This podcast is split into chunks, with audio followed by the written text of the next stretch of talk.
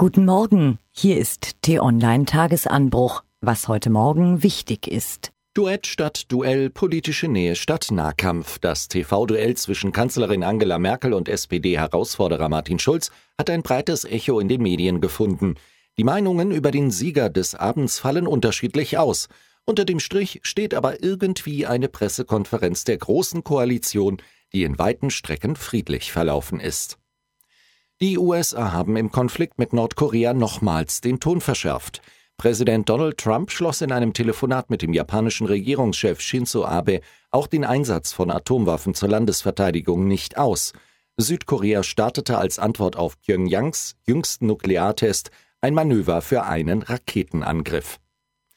Die 1,8 Tonnen schwere Weltkriegsbombe in Frankfurt am Main ist entschärft. Ganz ohne Zwischenfälle verlief die Aktion jedoch nicht. Widerwillige Bewohner des Sperrgebiets sorgten für stundenlange Verzögerungen. Ein riesiger Waldbrand hat in Los Angeles Häuser zerstört. Auf die Stadt regnet es Asche. Der Bürgermeister hat inzwischen den Notstand ausgerufen. Die argentinische Polizei hat einen ungewöhnlichen Drogenschmuggler aufgegriffen, eine Brieftaube. Diese sollte Drogen in einem Rucksack in ein Gefängnis der Provinz La Pampa befördern. Das Tier wurde von Beamten mit einer Dienstwaffe vom Himmel geschossen. Mehr Informationen findest du unter t-online.de.